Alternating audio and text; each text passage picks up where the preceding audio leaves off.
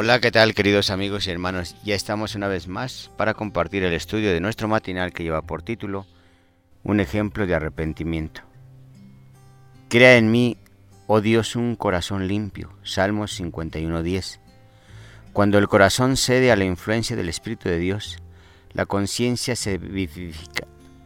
La conciencia se vivifica y el pecador discierne algo de la profundidad y santidad de la sagrada ley de Dios, fundamento de su gobierno en el cielo y en la tierra, la verdadera luz, la que ilumina toda la humanidad, estaba llegando al mundo, Juan 1.9, mostrándonos los más ocultos recovecos del alma, que así nos son puestos de manifiesto.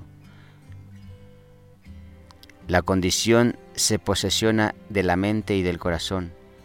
El pecador reconoce entonces la justicia del Señor y siente terror de aparecer en su iniquidad e impureza delante del que escudriña los corazones. Ve el amor de Dios, la belleza de la santidad y el gozo de la pureza ansía ser purificado y restituido a la comunión del cielo. La oración de David después de su caída ilustra la naturaleza del verdadero dolor por el pecado. Su arrepentimiento fue sincero y profundo.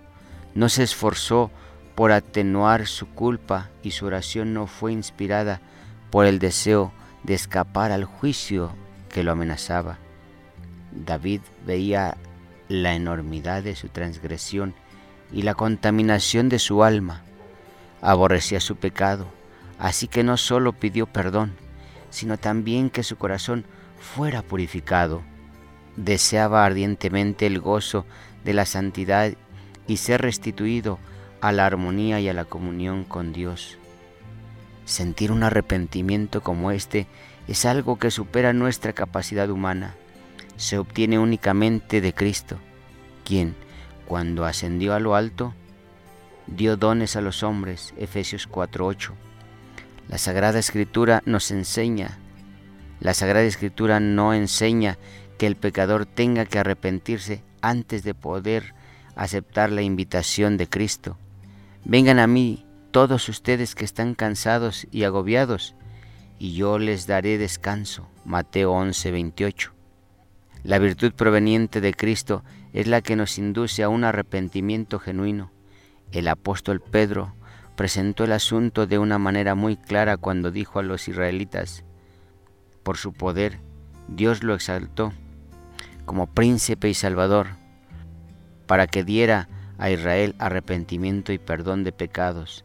Hechos 5:31. Tan imposible es arrepentirse si el Espíritu de Cristo no despierta la conciencia, como lo es obtener el perdón sin Cristo. Él es la fuente de todo buen impulso. Es Él el único que puede implantar en el corazón enemistad contra el pecado, todo deseo de verdad y pureza, toda convicción de nuestra propia pecaminosidad, evidencia que su Espíritu está obrando en nuestros corazones. Gracias Señor, porque bajo tu perdón solamente nos das ese gozo de sentir arrepentimiento y nos limpias, nos transformas de ese sentimiento de culpa. Gracias Señor porque cambias nuestro corazón, porque moldeas nuestra vida. En el nombre de Jesús. Amén. Te seguimos invitando para que compartas el estudio de nuestro matinal que nos llevará de vuelta al hogar.